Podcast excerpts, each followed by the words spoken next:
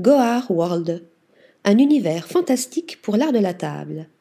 Créé en 2020 par les sœurs et artistes Laila et Nadia Goar, Goar World est bien plus qu'une simple collection d'objets de table.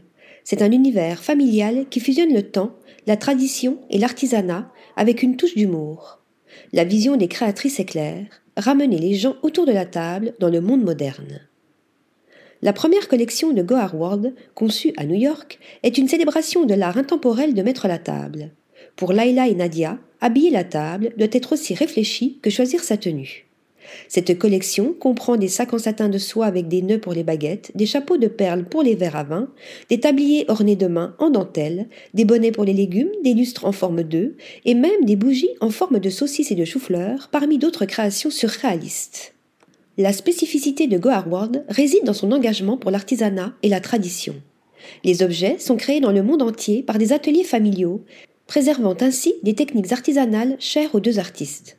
La majorité du linge de maison provient de l'atelier égyptien de la famille Gohar, qui utilise les meilleurs cotons et lins de ce pays.